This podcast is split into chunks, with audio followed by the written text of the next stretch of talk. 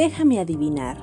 Eres mamá, trabajadora, ama de casa, estresada, deprimida, impaciente y sabes que tienes un problema con el mal humor y empiezas a sospechar que necesitas ayuda porque empezaste a cuestionar tu método de enseñanza, porque sospechas que puede causarle daños importantes en el desarrollo de tu hijo.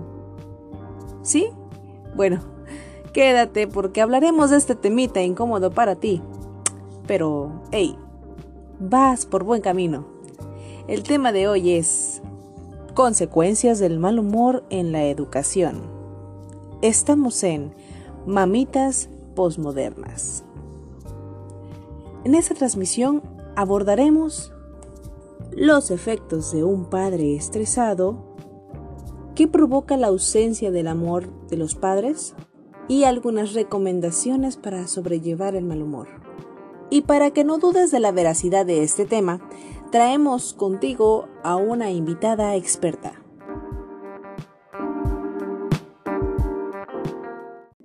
A veces tenemos cargas que callamos, que guardamos en el baúl sin cerrojo del corazoncito, como mamis que nos ocupamos mayormente o totalmente de la educación tanto emocional como formativos de nuestros peques. Quizás porque eres mamita soltera, como dicen, luchonas. La ausencia de la figura paterna te da muchas vueltas de cabeza. Tenemos a veces la preocupación de llenar un vacío y de al mismo tiempo cubrir las necesidades económicas, emocionales y psicológicas de tus hijos. A veces la figura paterna sí está, pero ya sabes, parece que no. Tu día es imparable, a veces no hay tiempo de un momento a solas contigo, y hoy en una pandemia donde el trabajo de oficina y el trabajo de casa lo continúas haciendo sin descanso, causándote un estrés que después es transmitido en tu forma de ser con tus hijos, sin darte cuenta, hasta que te das cuenta. Te platicaré una experiencia personal. Mi día como estudiante madre, ama de casa y a veces freelancer, cuando me da tiempo, comienzan desde las 3 o 4 de la mañana y termina a las 11 de la noche. Mi experiencia con esta cuarentena de más de 12 meses ha sido hostigante. Mi hija de 7 años me ve todo el día en la computadora, en una etapa final de la carrera donde el estrés y las tareas me ahogan hasta perder la calma.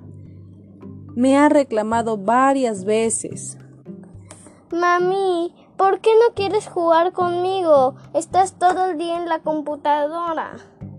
Mami, ¿quieres más a tu trabajo que a mí? La pandemia del COVID ha limitado sus interacciones humanas a solo conversar con cuatro personas adultas y en esporádicas llamadas por Meet con sus compañeros para jugar algún videojuego, porque es la única forma en la que puede mantener sus relaciones de amistad. La forma de socializar de ella se ha vuelto complicada hoy. Sin embargo, cuando va al parque con la intención de no quitarse el cubrebocas, lo aprovecha intensamente haciendo amigos temporales. La culpa por no darle el tiempo de juego que me cargo a veces es enorme. Juego con ella por ratitos, pero ella pide más. ¿Y cómo no darle la razón si es una niña? Su necesidad de juego es indispensable para su desarrollo social, motriz y mental. Ahora, en un estilo de vida donde aparte de nuestras ocupaciones de trabajo ya nos tienen estresadas, ver a nuestros hijos frustrados, enojados, tristes y hasta deprimidos nos suman una carga aún mayor. Cuando se porta mal, cuando intenta llamar la atención con una travesura, o cuando no hace caso o responde feo con reproches o a veces con contestaciones altisonantes de actitud grosera, hasta que la mala actitud de tu hijo llega a ser realmente irrespetuosa y las ganas de castigarlo o de gritarle son a veces muy grandes, porque ya no sabes cómo dirigirlo. En cada discusión, en cada momento de tensión entre tu hijo y tú es un boom explotas, gritas, jaloneas, empujas, como dicen ellos, miras como el diablo y bueno, tienes después ya el remordimiento de, ay, me volví a pasar con mi panchito. pero el daño ya se hizo. Sin embargo, profundamente en ti sabes que es un mero reflejo de tu mismo estrés y frustración, un efecto de tu estado de ánimo combinado con la situación de sentimientos de soledad o incomprensión de tu hijo por un presente sin juegos, sin diversión, que obviamente antes del COVID sí tenía y era benéfico para su liberación de estrés. Una madre malhumorada la mayor parte del tiempo no solo refleja una falta de control de sus emociones, también genera un efecto negativo en el desarrollo cognitivo y emocional de tus hijos. El mal humor de un padre suele traducirse en un sentimiento de culpa en los hijos. Esto significa que los niños pueden llegar a sentirse responsables por la falta de control emocional de sus padres. Pero ¿Cuáles exactamente estos daños colaterales?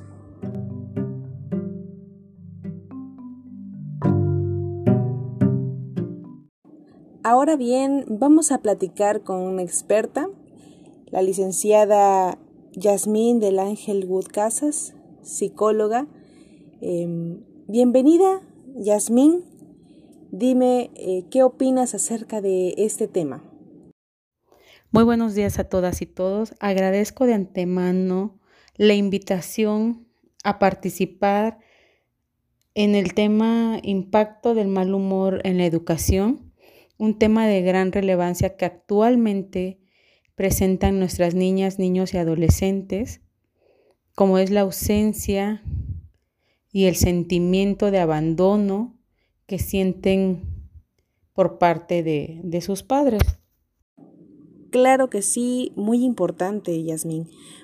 Bueno, ¿podrías respondernos cuáles son los efectos de un padre estresado en, en los hijos?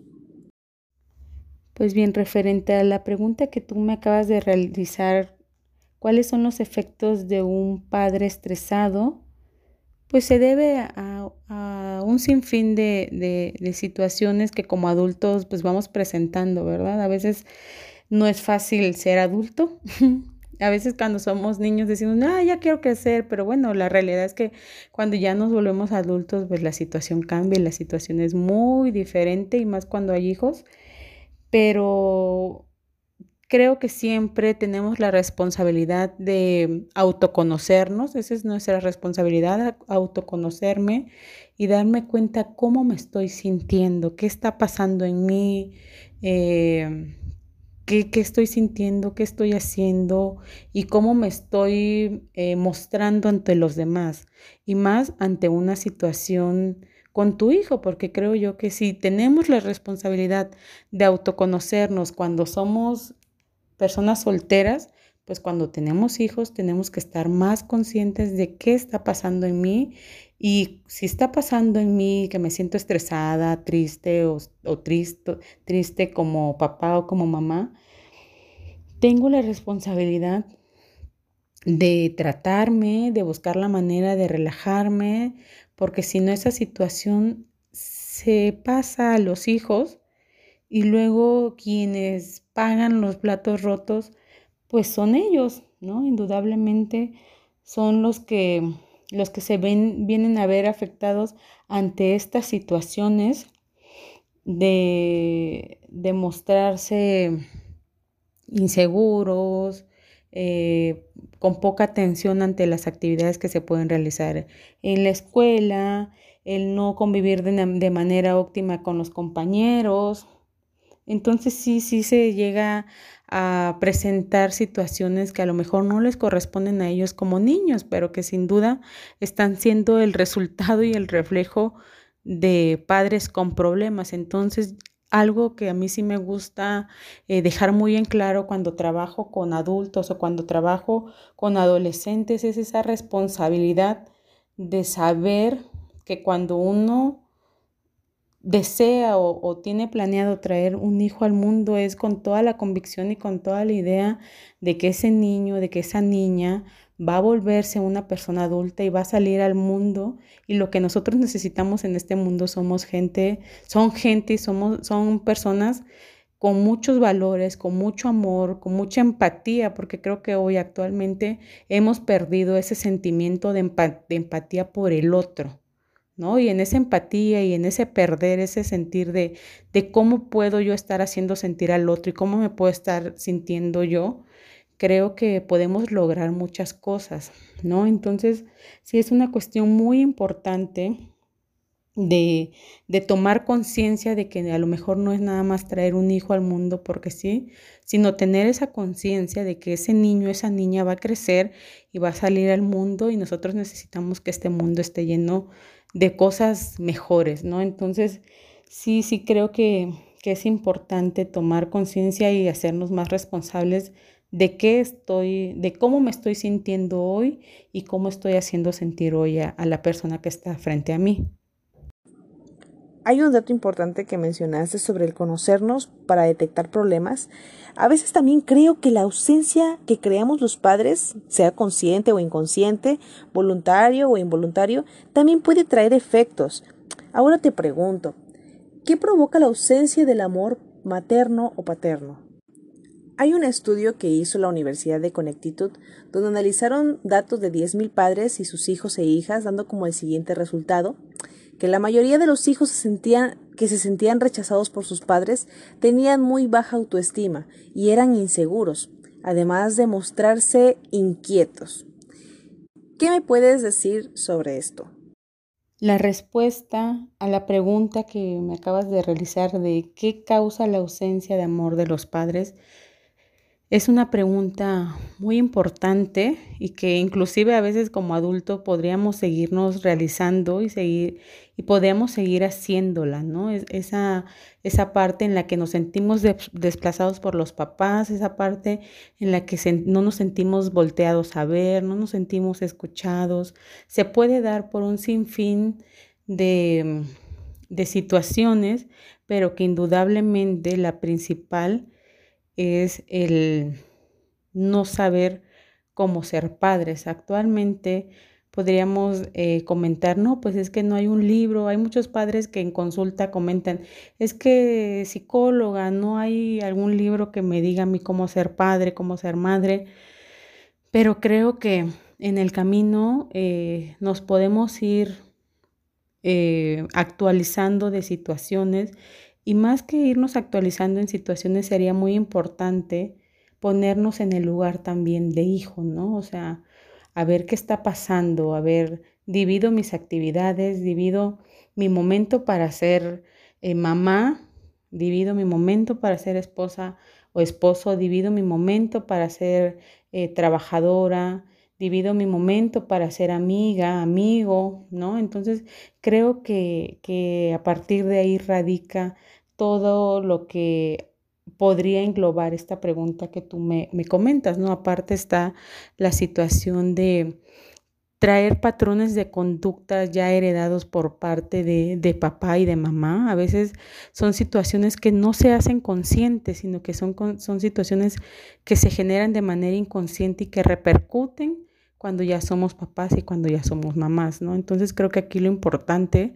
es detenernos un poquito y empezar a ver, introyectar, a ver, yo como mamá, yo como papá, cómo estoy incidiendo, cómo estoy proyectándome en mi hijo y cómo mi hijo se está proyectando en mí, es decir, cómo se está comportando. A lo mejor son situaciones y son señales que no percibimos con gran facilidad, pero que evidentemente están ahí.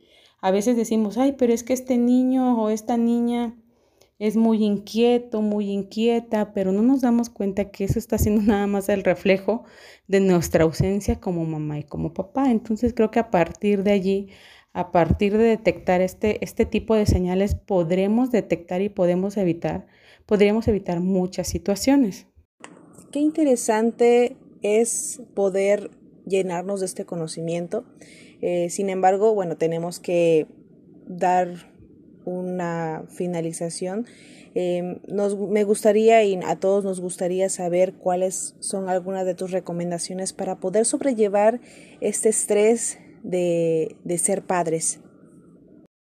Bueno, pues para finalizar, no me gustaría, ¿verdad?, concluir tan rápido porque creo yo que es un tema de gran importancia, es un tema que necesita ser retomado, que necesita ser escuchado, que necesita ser platicado, no solamente por, por los padres de familia, sino por todos los ambientes en los que los niños o las niñas o adolescentes se desenvuelven.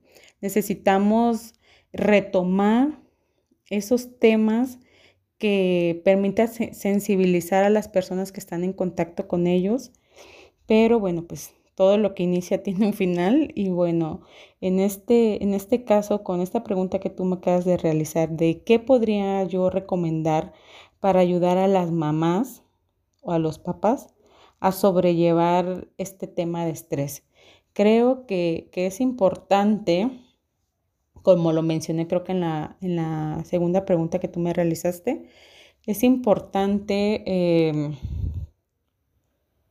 detenernos y hacer un balance entre cuáles son nuestras prioridades, cuáles son nuestros, nuestros ambientes en, en los que nos desenvolvemos eh, cotidianamente, cuál es mi papel, ¿sí? Porque pues a veces no solo soy mamá, no solo soy papá, no solo soy esposo, no solo soy esposa, sino que también soy mamá, también soy eh, trabajadora, trabajador, eh, amigo, amiga, hija, hijo. Entonces, sí necesitamos, antes que nada, realizar, ¿no? Conciencia, ver, como mamá qué tengo que hacer, como papá, como hija, etcétera, ¿no? Entonces, a partir de ahí, una vez que yo ya tengo focalizado cuáles son los ambientes en los que me desenvuelvo, voy a saber darme cuenta, a ver, ok, no estoy yendo a trabajar de, de, los siete días de la semana, estoy yendo a trabajar cinco, seis, bueno, entonces me queda un día. De ese día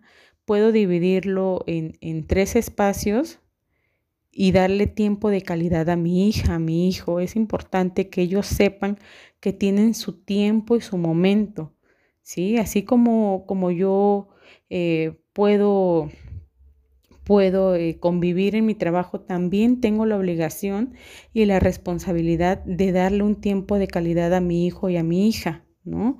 Para escucharlos, para jugar, para preguntarle cuáles son sus inquietudes, cuáles son sus deseos, qué les preocupa, qué los pone contentos. Entonces, creo que hay mucho por hacer, ¿no? Pero creo que que no sentirnos tan saturados o tan nerviosos de que, ay, mi, ¿qué me va a preguntar mi hijo o mi hija? ¿Qué me va a decir? No creo que se debe más que nada a que debemos de trabajar y que debemos de convivir con ellos desde la empatía, desde el amor, desde la paciencia, ¿no? Porque así como a veces a nosotros nos pone un poco nerviosos qué podemos hacer o qué podemos mostrarle a ellos como papás, creo que ellos también se ponen nerviosos en esa parte, ¿cómo me, si yo le digo esto a mi mamá o a mi papá, ¿qué va a pensar, no? Entonces, creo que debemos de, de permitirles y demostrarles que tienen toda nuestra confianza, todo nuestro amor y a partir de allí poder generar un clima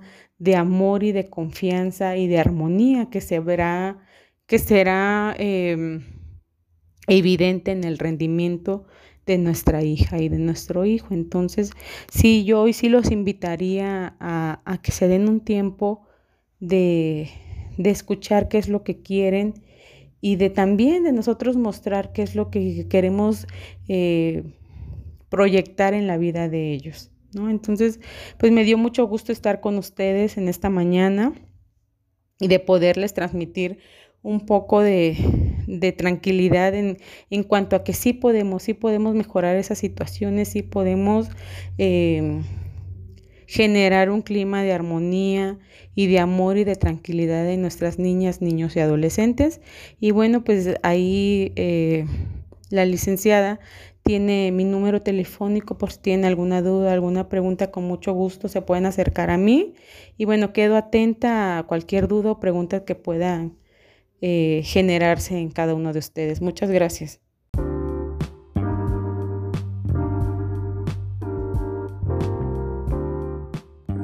Y con esto cerramos, queridísima audiencia.